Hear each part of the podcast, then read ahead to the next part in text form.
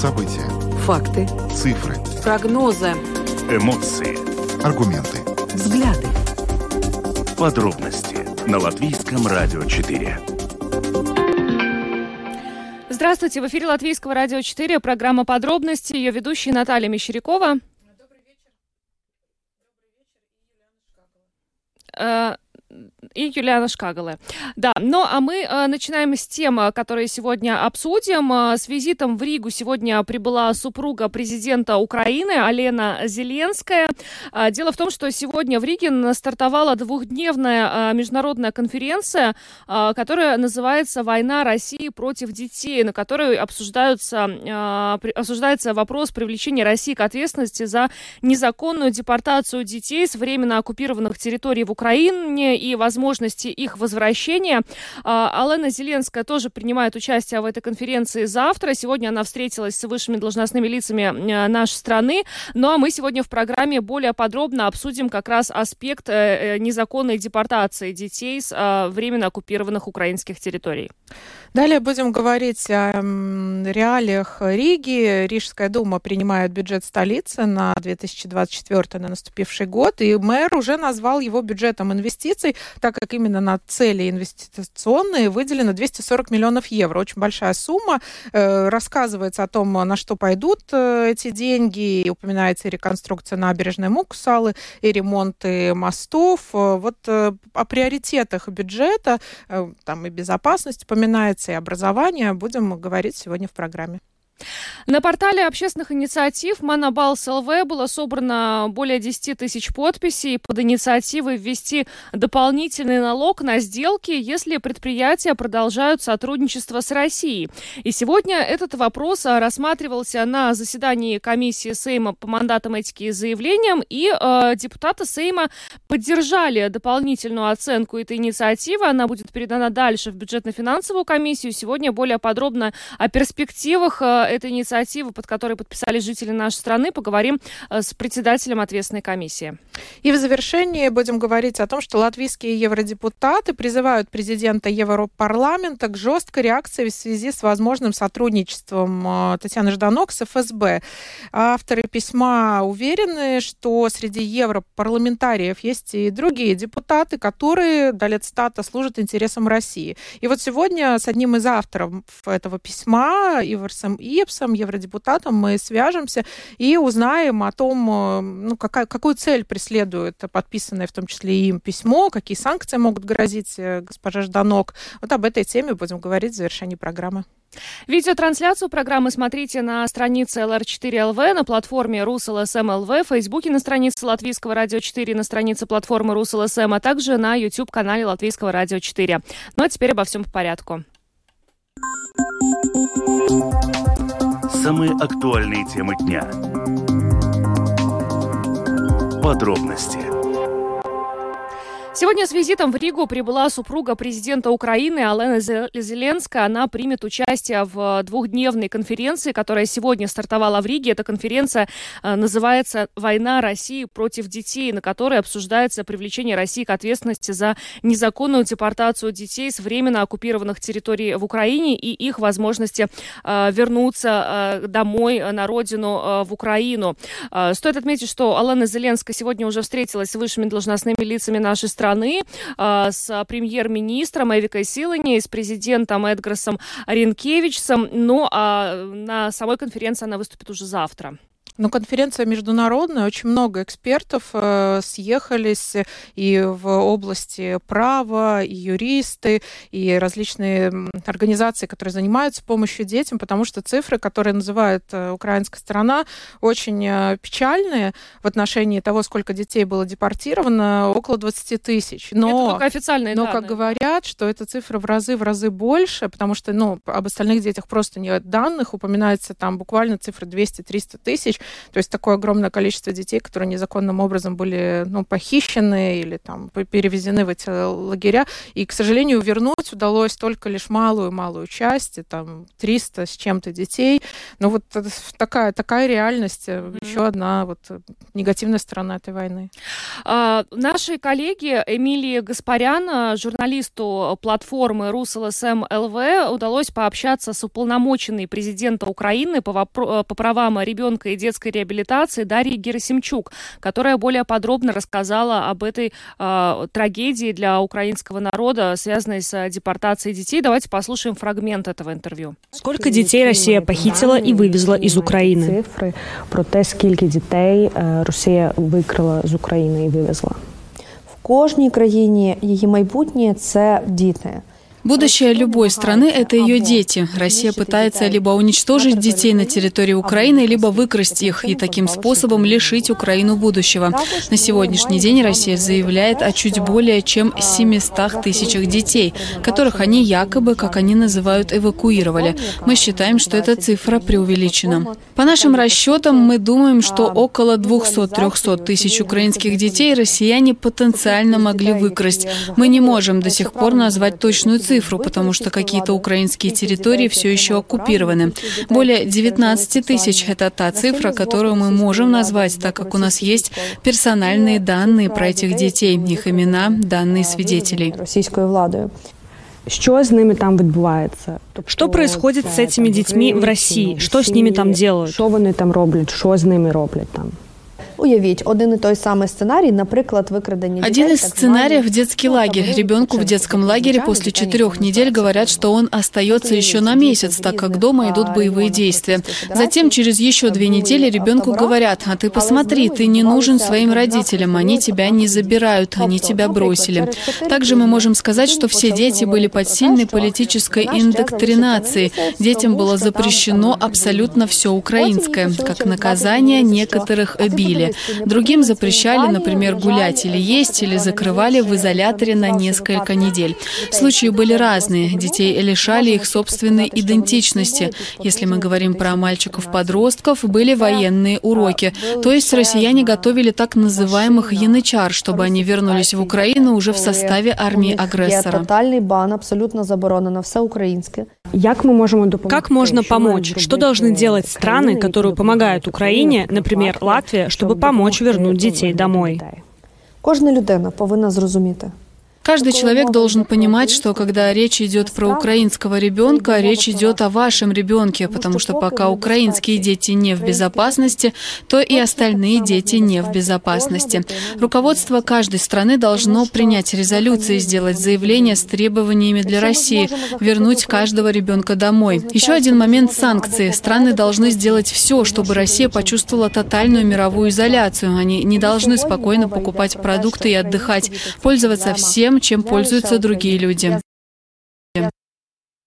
Это был э, фрагмент интервью э, журналиста э, платформы РусЛСМ э, Эмилии Гаспарян с уполномоченной президента Украины по правам ребенка и детской реабилитации Дарьей Герасимчук. Ну а сейчас с нами на прямой видеосвязи Павел Лисянский, правозащитник, директор Украинского института стратегических исследований и безопасности. Добрый вечер, Павел. Здравствуйте.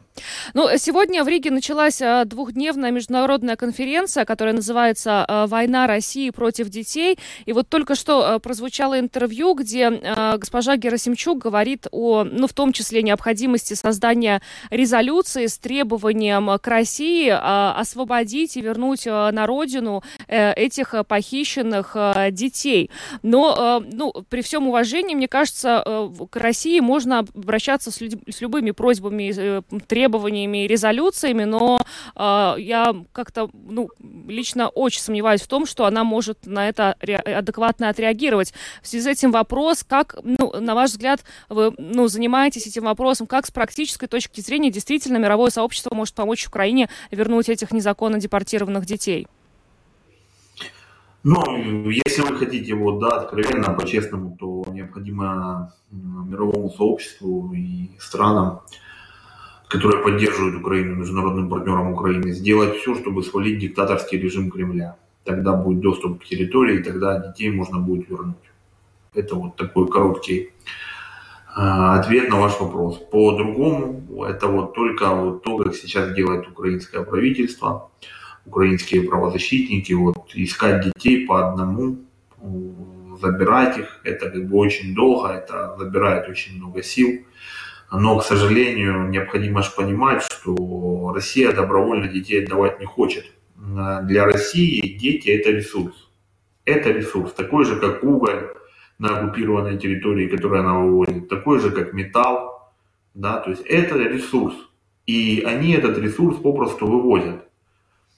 Поэтому как бы они этот ресурс добровольно отдавать не будут. Пока есть этот диктаторский режим Кремля, да, Путина, они детей добровольно отдавать не будут. Они недавно, они недавно выпустили, Росстат показал статистику демографии в Российской Федерации, да, то есть она приукрашена немного, но тем не менее у них там а, практически 50% населения, ну, как бы не работающего, дети и пенсионеры. А работающее население у них оно улучшилось за счет военной агрессии против Украины. И их эксперты говорят, если они потеряют еще 3-4 миллиона человек, то, Россия, э, то диктаторский режим Кремля не сможет управлять Россией этим большим огромным кораблем с территориями, потому что демографический кризис в Российской Федерации, он очень острый, особенно в некоторых регионах ключевых.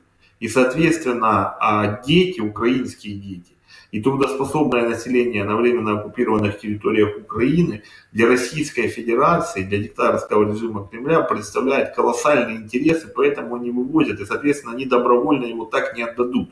Это я вам просто как сказать, подчеркнул логику своего выражения о том, что почему должен, э, почему необходимо а, повалить диктаторский режим Кремля в Российской Федерации, чтобы он отдал, потому что они к людям относятся как к ресурсу, к сожалению.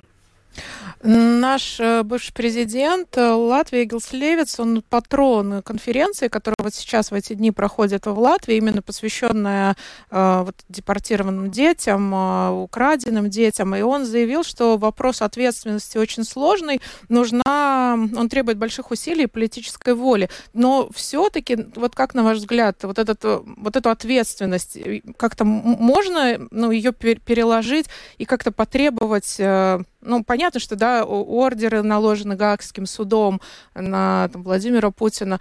Но вот э, как же призвать к ответственности? Ну, вы имеете в виду, каким образом добиться реализации ордера? Да, именно так, потому что сейчас, ну, наверное, Путин сам э, прекрасно понимает, что любые его визиты в те страны, которые э, потенциально могут э, реализовать вот этот вот, э, вот этот процесс задержания по этому ордену, ну, он туда просто не поедет. Ну, почему? Вы помните ситуацию с Протасевичем? Когда самолет, следовавший через Беларусь, посадили насильно. Помните, да? Да. А недавно Путин в Калининграде был, а там разорванное воздушное пространство. Он не мог просто так как-то по воздушному пространству России как-то прилететь. Но тем не менее прилетел в Калининград через европейское пространство. Вот, это один как из вариантов. С точки зрения реализации, реализации этого ордера. Ну, во-первых, смотрите, для того, чтобы он реализовывался, необходимо э, создать какие-то прецеденты реализации. К сожалению, к сожалению, вот не всех а, вот объявили ордер только Путину и Марии Львовой Беловой. Но в тени осталась Анна Кузнецова, предыдущий омбудсмен, детский омбудсмен Российской Федерации, которая на эту должность назначила свою подругу Марию Львову Белову, и она является, я об этом писал, вот, э, развернутую статью в украинском издании «Левый берег», писал аналитическую статью о э, главном идеологе депортации украинских детей. Вот. И она, к примеру, ну, вот, ушла от ответственности, да, она как бы, ну, она осталась в тени, прикрылась своей подругой. Так вот, можно было в том числе выдать ордер этой Анне Кузнецовой и хотя бы на ее примере реализоваться, привести ее к ответственности. Я, я думаю, что это будет легче, чем к Путину. И уже на основании этого опыта уже, да, то есть как бы модернизировать и прицеливаться на Путина, как это реализовать. Потому что, ну давайте честно скажем, что вот вынесли ордер, и этот ордер не исполняется, как бы страдает авторитет того органа, который этот ордер выносил. Ну, к сожалению. Павел, э, вы сказали, что сейчас пока удается по одному э, возвращать э, детей с территории России в Украину. Это, я понимаю, очень сложный процесс, но что потом рассказывают эти дети, которые вернулись в результате домой? В каком они состоянии вообще возвращаются домой? Каждый случай индивидуальный, конечно, для любого ребенка это испытание. А каждый ребенок прошел через, а, ну, вот, вот э, каждый случай индивидуальный, от, ну, знаете, как от начала и до конца, потому что некоторых детей просто вывозили, некоторые дети прошли через то, что их родители лишили родительских прав, детей забрали, понимаете.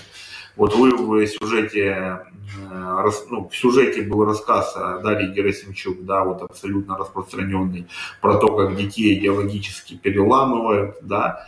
А есть дети, которые прошли через то, что их сначала отдали в российские семьи, да, то есть, ну, вот их забрали из семьи и там распределили, отдали в какую-то российскую семью. Эта российская семья потом приходит, э, говорит, вот мы возвращаем этого ребенка обратно, у него есть какая-то болезнь, да, представляете, да, вот что у ребенка творится в душе, в голове весь этот э, момент. Поэтому каждое состояние ребенка, ну, естественно, ну, как бы это негатив, каждый ребенок получил негатив, но каждый случай индивидуален. Это вот если так корректно рассказать, что чувствуют эти дети. Они, конечно, прошли э, в свои маленькие года то, чего ну, как бы, врагам не пожелаешь. Поэтому, конечно, им тяжело, но они держатся, а они рады, что они возвращаются в Украину, что они возвращаются домой. Э, единственное, что задача всех, и, ну вы же понимаете, в мировой истории это очень негативный опыт. Если Российской Федерации не дать а, по рукам за то, что она крадет чужих детей, да, граждан чужой страны, маленьких граждан, то на этот опыт она этот опыт будет трансформировать на других странах. Да, история знает такие примеры, когда вот а, умиротворение заканчивалось только рецидивом, к сожалению. Спасибо вам большое за Спасибо. комментарий. Павел Спасибо. Лисянский, правозащитник, директор Украинского института стратегических исследований и безопасности, был с нами на прямой видеосвязи и рассказал о том, как тяжело возвращаются дети, и вот мы видим по количеству 387, где-то, ну, разные немножко цифры фигурируют, но до 400 удалось вернуть, это примерно 0,2% от того, сколько удалось забрать. Да, это очень мало, но и это очень сложно, и я видела э, на сайтах тех организаций, которые помогают э, с поиском вообще этих детей на территории Беларуси и России, они даже обращаются к э, гражданам России и Беларуси, которые, если видят, что, например, в их поселке у соседей появился ребенок, который теоретически мог быть украден, похищен с территории Украины, они вот просят обращаться э, абсолютно анонимно э, в Украину и сообщать о таких случаях для того, чтобы, ну, вот так вот по ниточке пытаются найти. Ну, может, вот это и работает. Ну, не знаю. Наоборот, может быть случаи, когда люди увидели такое объявление и, ну, не хотят сотрудничать. Э, то есть совершенно mm-hmm. разные могут быть, но, к сожалению, вот такая проблема большая, целое, ну, преступление, я бы сказала, существует. Конечно. И, конечно, не зря два дня у нас э, в Риге международная конференция. Будем надеяться, что тоже эксперты, может, ну, каким-то тоже шагам придут, может, каким-то новым методом возвращения детей. Ну, а мы переходим к следующей теме, обсудим э, бюджет э, столицы.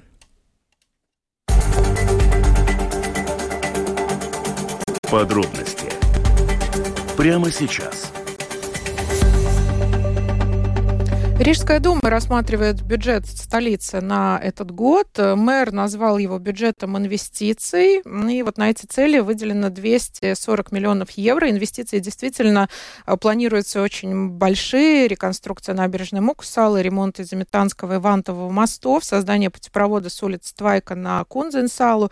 Также еще одна часть – это повышение зарплат работникам муниципальных учреждений, ремонт социальных домов, школ, вплоть э, до строительства детских площадок. Да, ну вообще много если, чего ждет. Да, если мы посмотрим по приоритетам процентуально, да, те суммы, которые выделены на разные э, сферы, э, самая большая э, статья расходов это э, сфера образования, 35% от бюджета, э, далее э, экономическая деятельность, социальная защита, э, значит, выплаты Рижского самоуправления, фонд выравнивания самоуправления, содержание жилья инвентаря муниципальных территорий, отдых, культура, общественный порядок и защита окружающей среды. Это вот те приоритеты, над которыми работала Рижская дума, и сегодня принимается бюджет, ну, на протяжении, можно сказать, всего дня, пока еще не принят. Но перед тем, как депутаты собрались на заседание по принятию бюджета, состоялась пресс-конференция, на которой мэр Риги Вилнис Кирсис более подробно рассказал о тех приоритетах,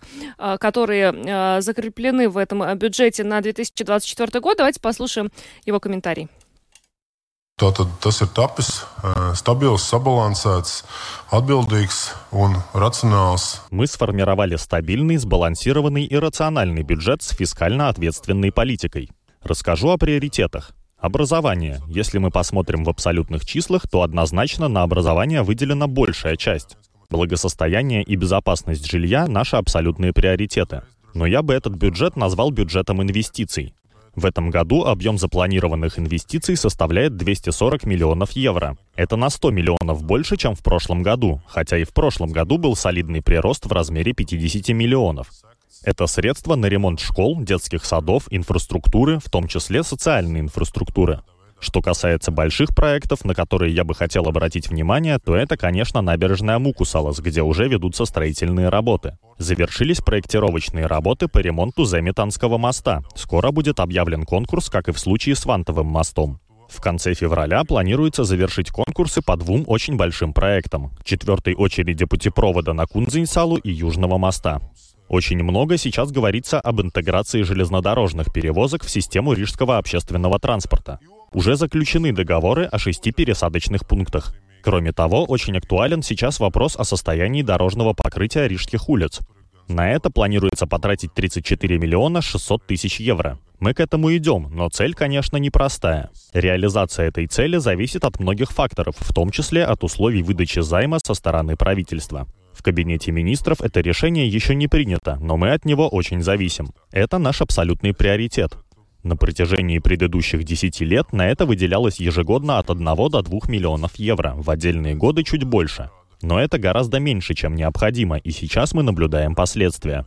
Нам нужно стремительно дойти до той точки, когда ремонтные работы проводятся раньше, чем происходит разрушение. Это большой вызов, но мы к нему готовы. Izaicinošs mērķis, bet nu, mēs tam esam uh, gatavi.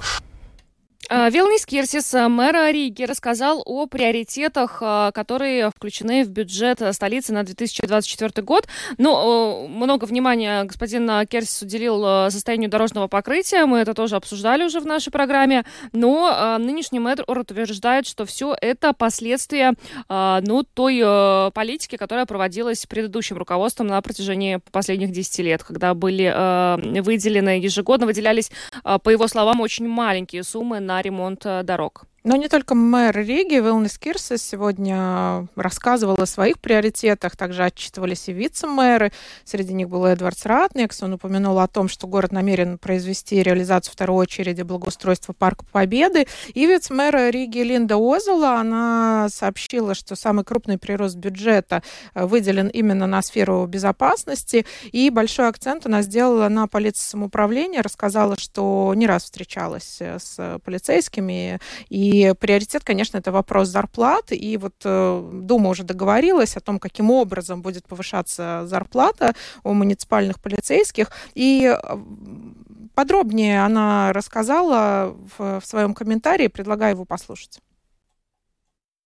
Pirmo soli mēs īstenojām pagājušā gada vidū un vērsām to pirmkārt tikai un vienīgi uz pamatfunkciju veicējiem. Первый шаг мы реализовали в середине прошлого года и направили его в первую очередь на исполнителей основных функций. С 1 января этого года реализован второй шаг. Он затронет уже всех работников полиции. В целом прирост 10%, а для исполнителей основных функций 12%. Второй момент – это наш единый центр управления. На улице Ледургас 26 мы создаем единый центр управления полицией самоуправления, куда переедет будет центр видеонаблюдения, который находится сейчас в Старой Риге. Но там он свой ресурс исчерпал. Чтобы мы могли расширить сеть видеонаблюдения в Риге, центр должен переехать в большие помещения. Стоимость этого проекта 8 миллионов. Результат мы увидим в 2025 году. И третий пункт, который касается полиции самоуправления, это использование технических средств. Сумма в размере 1,7 миллионов пойдет на обновление автопарка оперативного транспорта, оснащение системами, которые могут констатировать и контролировать превышение скорости. Там есть и программное обеспечение, чтобы на перекрестках можно было контролировать несоблюдение красного цвета светофора, передвижение по полосе общественного транспорта, а также приобретение мобильных видеокамер, чтобы контролировать правила дорожного движения. И четвертый пункт – это гражданская оборона. В прошлом году мы создали Управление гражданской обороны и оперативной информации. В этом году в бюджет заложены 0,4 миллиона, чтобы создать систему информационных технологий для работы этого управления. Но половина от этого финансирования пойдет на бомбоубежище, то есть упорядочение мест для безопасного убежища. Un drošā patvēruma vietu sakārtošanai Вице-мэр Риги Линда Озл рассказала о вопросах безопасности в рамках бюджета на этот год, который сейчас принимает Рижская дума. Э, ну, из еще из таких интересных моментов э, была упомянута программа с финансированием ремонта дворов. Я думаю, тоже многим актуально, и люди ждали, что... Еще да. Еще бы. И э, ремонты в зданиях 20 школ также запланированы в этом году. Это тоже важно. Ну, всех пунктов не перечислить, но, во-первых, дождемся принятия бюджета, но вот основные моменты, приоритеты вот таковы. Но хотя было и очень много предложений от оппозиции, например, э, оппозиционные прогрессивные настаивали вообще на выделении 800 э, тысяч евро на э, приспособление подвалов многоэтажных и муниципальных зданий под нужды бомбоубежищ. Тот вопрос, о котором говорила Линда Оз. Да, тем не менее, какая-то сумма выделена. Какая-то да. выделена, но у прогрессивных было более 20 предложений вообще к городскому бюджету. Ну, поэтому я подразумеваю, что сегодня э, дебаты э, ну, затянутся. затянутся. Как, ну, как и всегда, это касается бюджета, конечно же. Ну что ж, а мы идем дальше. Самые важные темы дня. Подробности – Перестанем платить военный бюджет России. Инициатива с таким названием появилась на портале manabals.lv. В начале января она собрала необходимое количество подписей, более 10 тысяч, и вот попала на рассмотрение комиссии Сейма по мандатам этики и заявлениям. И сегодня вот на это заседание пришли также представители Министерства экономики, иностранных дел и службы госдоходов. Собственно, о чем речь? Э, в чем суть этого предложения? Э, чтобы авторы предлагают ввести новый, можно сказать, новый налог, ну или очень повышенный эм, подоходный в рамках 90% для тех бизнесменов, которые продолжают сотрудничать с Российской Федерацией. Вот такое было предложение, как я уже сказала, подписались 10 тысяч человек, и вот сегодня его рассматривали. Да, и при этом э, депутаты комиссии э, по мандатам эту инициативу э, поддержали, и она передана дальше в бюджетно-финансовую комиссию. С нами сейчас на прямой связи председатель комиссии Сейма по мандатам этики и заявлениям Янис Вулсанс Лавакар. А, господин Вудсенс, но вы инициативу сегодня поддержали, но хотелось бы более подробно э, у вас расспросить, как вы вообще видите, какой вы видите ее реализацию. То есть это действительно э, 90-процентный, может быть, налог на все платежи э, для тех компаний, которые продолжают, несмотря ни на что, сотрудничать с Россией. Так это может выглядеть? Nu, tieši tā, kā jūs sakiet, jo tā tad ir pagājuši gandrīz divi gadi, kopš kara sākuma Ukrainā. Jebkuram uzņēmējam, eh, kurš eh, saprot eh, šo ģeopolitisko situāciju, ir bijis pietiekami daudz laika, lai pārkārtotos, pārkārtotu savu biznesu, atrastu jaunus izēju avotus. Un šīs iniciatīvas autori, un iniciatīvas autori bija fonds uzņēmēju mieram, nu, viņi jau arī iesniegumā raksta, ka pēc būtības tātad pērkot izēvielas no Krievijas, mēs e, finansējam e, šo karu. Mēs finansējam to, ka Krievija var e, ražot savu militāro tehniku, iegūt ieročus, ar ko karot Ukrainā, un tas ir pretēji Latvijas interesēm. Tāpēc arī šād, šāds risinājums. Угу. Сегодня на заседании присутствовали представители Министерства экономики, службы госдоходов. Означает ли это, что были какие-то подсчеты о том, вот как ну, может вот это сказаться на доходах, на каких-то конкретных предприятиях? Может, были цифры о том, сколько таких предприятий, которые сотрудничают? Nē, tā, tā, tā tad, nu, tas skaitlis, ko es varu šobrīd pateikt, nu, viņš jau ir publiski izskanējis, ka uh, 2022. gadā uh, šāda veida maksājumi uh, attiecībā uz Krieviju, uz Krievijas uzņēmumiem ir bijuši 2 miljardu eiro apmērā. Tātad 23. 2023. gadā viņi ir sarukuši līdz 500 miljoniem, bet pie, vienalga tā ir pietiekami liela summa. Nu, tad var rēķināt, ja, ja mēs par tādu uh, apjomu runājam, mēs varam, varam izrēķināt, cik tāds nodoklis būtu liels tādā gadījumā, ja tieši visi paliktu pie šī iepriekšējā risinājuma. Bet uh, ne par velti jūs jau teicāt, ka tātad tālākai izvērtēšanai šo iniciatīvu nodeva. Saimas budžeta finanšu un nodokļu komisijai, lai eh, tad vis, visus tos aprēķinus, par kuriem jūs jautājat, tur veiktu. Jo mandāta komisijas eh, funkcija jau ir tāda - izvērtēt, vai eh, tas atbilstošais atbilstošā iedzīvotāja iniciatīva, vai viņa atbilst Latvijas iedzīvotāju interesēm, vai, viņa, uh, ir, uh, vai, vai uz viņas pamata būtu veidojami vai nu kādi jauni likumi vai izmaiņas iepriekšējos likumos. Uh, Un, ja mandāta komisija uzskata, ka tam ir pamats, tad tālāk mandāta komisija nodod šos do dokumentus eh, kādai no saimnes likumdošanas komisijām, un šī gadījumā tā tiešām ir eh, finanšu budžeta nodokļu komisija. Viņi tur arī vērtēs un, un, un eh, tātad visu šo ekonomisko ietekmi arī, arī, arī aprakstīs. Mm. Nu, сегодня... Ja tur nebūs pamata, tad, tad protams, Protams, tur būs droši vien kaut kādas korekcijas, bet ну, vēlme, политическая гриб шада те шобрид изтекли. Угу. Как вам кажется, вот вам и депутатам, и экспертам, которые сегодня присутствовали на заседании вашей комиссии, вот эта мера, 90% налог, она как бы, ну, достаточно, э, на ваш взгляд, мотивирует предпринимателей, которые по каким-то причинам до сих пор э, не прекратили экономические отношения с Россией, все-таки прекратить их? Ну, или все-таки найдутся... Es, es domāju, jā, es, do, es sapratu jūsu jautājumu. Es domāju, ka eh, šis ir pietiekami liels apjoms, lai tiešām uh, nu, tā tad uh, liktu ļoti nopietni pārdomāt, vai uh, turpināt šos darījumus, jo, kā jūs saprotat, tādā gadījumā peļņa no tādiem darījumiem ļoti ievērojami sarūk. Uh, vienlaikus uh, tas patur iespēju, ka tie uzņēmēji, kuri tiešām grib turpināt, viņiem šāda iespēja ir, tas netiek aizliegts. Мне просто даже трудно представить, что э, каким-то предпринимателям э, захочется продолжать эти отношения, когда налог будет составлять 90%, то есть возникает сразу вопрос, у нас есть действительно какие-то э, жизненно важные сферы, которые не могут без этого сотрудничества обойтись? Э, politiskais uzstādījums ir tāds, ka mēs labprāt vēlētos, lai vispār šādi darījumi nenotiktu, lai tas darījumu skaits saruktu līdz nulē.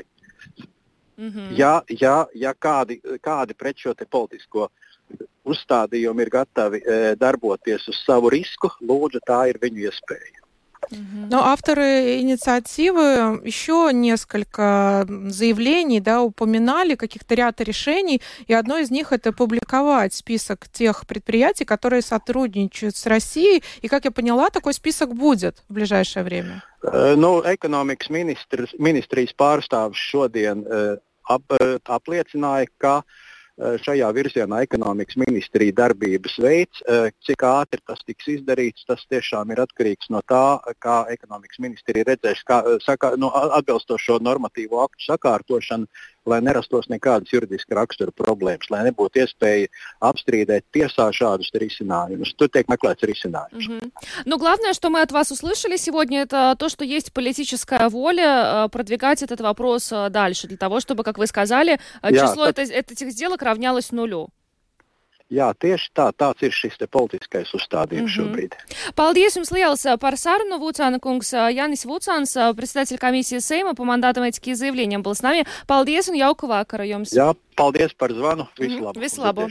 Хорошего вечера. А, ну что ж, а, обобщим то, что сказал господин Вудсонс. А, два года, по его словам, прошло, и у любого предприятия было время для того, чтобы прекратить эти экономические отношения, переориентироваться, да, потому что нужно понимать, что те а, предприятия, которые продолжают по каким-то причинам сотрудничать с Россией, они таким образом финансируют войну. И по данным за 2022 год 2 миллиарда евро было выплачено российским компаниям. Ну, а в 2023 уже меньше, 500 миллионов. Да. Но все равно сумма достаточно большая. Но еще он сказал, что вот эти 90%, э, если такой налог будет введен, что, конечно, это достаточно большая сумма, чтобы предприятие как-то обдумало достаточно свой бизнес. мотивация для да, того, чтобы прекратить и. Ну, подумать над сделками, потому что прибыль, естественно, сократится ну, в разы, угу. и тогда будет вопрос, ну, имеет ли смысл вообще такое сотрудничество. А, ну и кроме того, а, господин Вуцан сказал, что сейчас есть точно политическая воля, а, и депутаты хотели бы, чтобы число этих сделок равнялось нулю. Ну а дальше уже э, инициативу будет рассматривать бюджетно-финансовая комиссия, они будут решать, ну вот 90% остается или, или какая-то, может быть, другая мера. Но еще про список тоже интересно этих предприятий, да. которые сотрудничают. Министерство экономики сегодня присутствовало на заседании, парламентский секретарь, и он вот сказал, что что ну, будут работать над тем тоже, чтобы такой список э, был. Правда, неизвестны еще сроки, mm-hmm. потому что надо решить ряд юридических моментов, насколько это возможно публиковать, вот, э, чтобы потом в суд не подали. Но вот как-то упорядочить этот вопрос, и, возможно, ну, такой список тоже появится. Ну что ж, а мы идем дальше.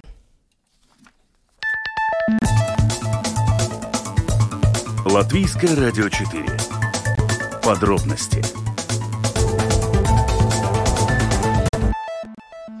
И дальше мы будем продолжать говорить о той теме, которую затронули на этой неделе. Мы говорили о скандале с Татьяной Жданок, о том, что показались ее связи с ФСБ. Это Центр исследований Рыбалтика раскрыл вместе с порталом Insider ну, получили они имейлы, в которых э, эта связь э, Татьяны Жданок с ФСБ э, ну, доказана, можно ее проследить. И вот в этой связи сегодня латвийские евродепутаты Сандра Калнет, Роберт Зил и Ивар Сиепс обратились к председателю Европарламента, требуют жесткой реакции в связи с тем, что вскрылось в отношении госпожи Жданок. И вот Ивар Сиепс, депутат Европарламента, с нами на прямой телефонной линии, и с ним будем сейчас эту тему обсуждать. Добрый, добрый вечер, господин Епс.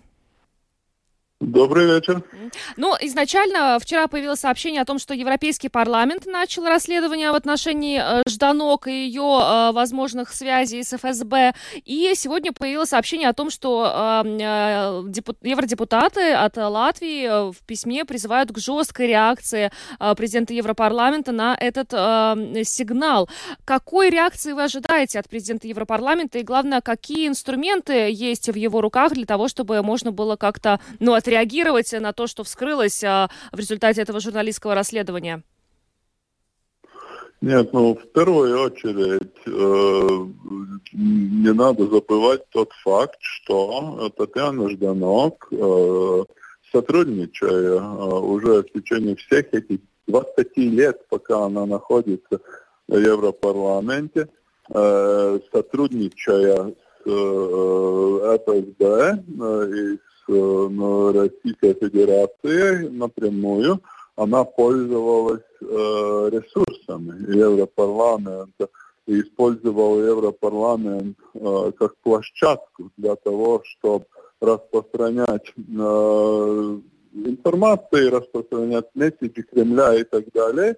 И в этом смысле понятно, что такая практика должна быть э, прекращена. Но и не, не только по отношению к Татьяне Жданок, которая уже после э, начала полномасштабной агрессии России в Украине э, была уже выброшена из европейской фракции зеленых, но и по отношению к некоторым другим депутатам, которые занимается подобными инициативами. Понятно, что Европарламент, э, я думаю, что это очень хорошо в течение последних э, двух, по-моему, лет, немножко меньше обращает внимание на то, как отдельные депутаты лоббируют интересы третьих стран, делая это в том числе и недружественных стран, как таких стран, которые действительно заинтересованы в разрушении самого Евросоюза. И это мы помним, была так, так называемый Катар-гейт, который был, по-моему, в конце 2022 года, когда некоторые социал-демократы из Европейского парламента были установлено, что они просто брали огромными чемоданами деньги из Катара, из некоторых других стран Ближнего Востока. И в этом смысле это более обширная проблема, но и то, что в этом участвует э, одна, один депутат, э, которая она избрана из Латвии, это, конечно, ну, просто э, стыд и срам, но в, в этом смысле тут это более обширное. А что касается именно уголовного преследования, то этим, этим конечно, надо в первую очередь заниматься э, самим латвийским э, правоохранительным органам. Вы упомянули вот сейчас в своем ответе, что подобные инициативы есть не только у госпожи Жданок, вам известны и другие депутаты. Ну, почему вы ну, я так думаю, судите? что это, это, это, это просто можно, я думаю, что касается э, российской агрессии в Украине, я думаю, что тут можно проследить за голосованиями, э, которые проходили э, в, теч в течение последних двух лет именно в этой связи. Э, я думаю, что именно первые, те, которые э, резолюции, которые были приняты э, сразу после сразу, сразу после российского вторжения. Там все это довольно четко прослеживается, и об этом мы как раз и говорим в этом, в этом, э, в этом письме, которое мы направили сегодня к президенту Европарламента. Ну, а Европарламент может ввести какие-то санкции в отношении Жданов? Что может грозить? Да, из-за того, что она использовала ресурс Европейского парламента, о чем вы упомянули. Ну, я думаю, что, ну, понятно, что Европейский парламент, нынешний созыв доживает, в принципе, свои последние э, месяцы работы. Мы, мы работаем до, до конца, активно работаем до конца апреля, но это, тем не менее, сейчас уже, завтра уже 1 февраля, так что тут осталось такой активной работы, э, в принципе, Э, только три месяца. Э, и за это время то, что можно сделать и что нужно сделать, по крайней мере, на данный момент, просто те деньги, которые были направлены на, на, на, на освещение активности госпожи Жданок, должны быть просто прекращены, прекращено это финансирование. И к тому же я думаю, что ну, латвийский правоохранительные органы тоже э, делают э, свои, свое дело, и э, будем смотреть, как это будет продвигаться дальше. Э, но э, в этом смысле я думаю, что ну, понятно, что Европарламент за, за эти три месяца вряд ли будет принимать каких-то больших решений, например, для того, чтобы лишить ее мандата, потому что это, это довольно э, долгая юридическая процедура, но тем не менее, по крайней мере, финансирование для того, чтобы на, на деньги европейских налогоплательщиков открытым образом распространяются кремлевские, э, кремлевская информация и кремлевские, кремлевские повествования. Но я думаю, что это более чем, более чем очевидно. Угу. Но вообще какие-то репутационные последствия могут быть после э, вот этого скандала? Вы сказали, что это стыд и срам, но вот какие-то конкретные последствия вы предполагаете, что могут быть или нет?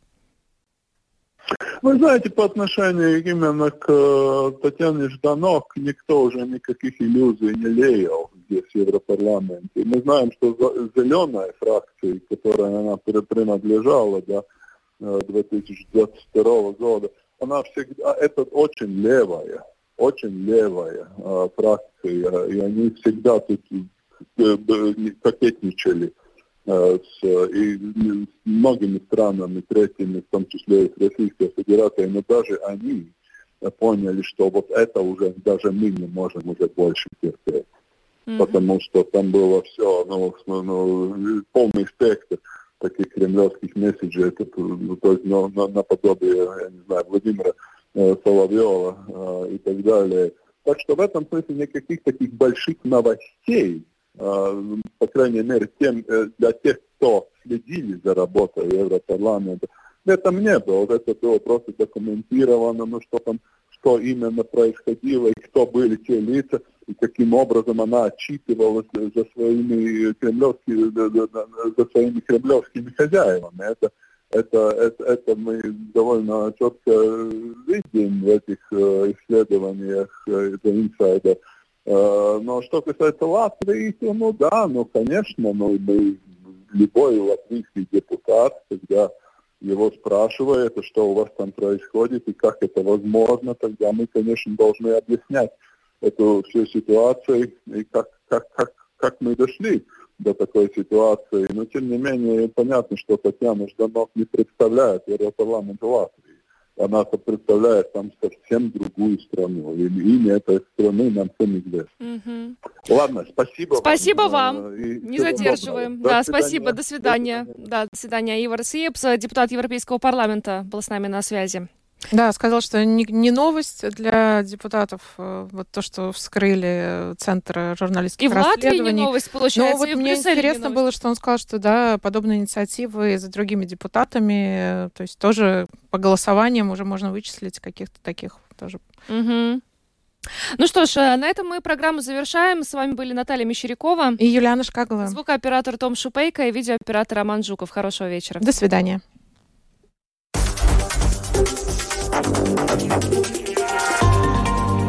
Латвийское радио 4. Подробности по будням.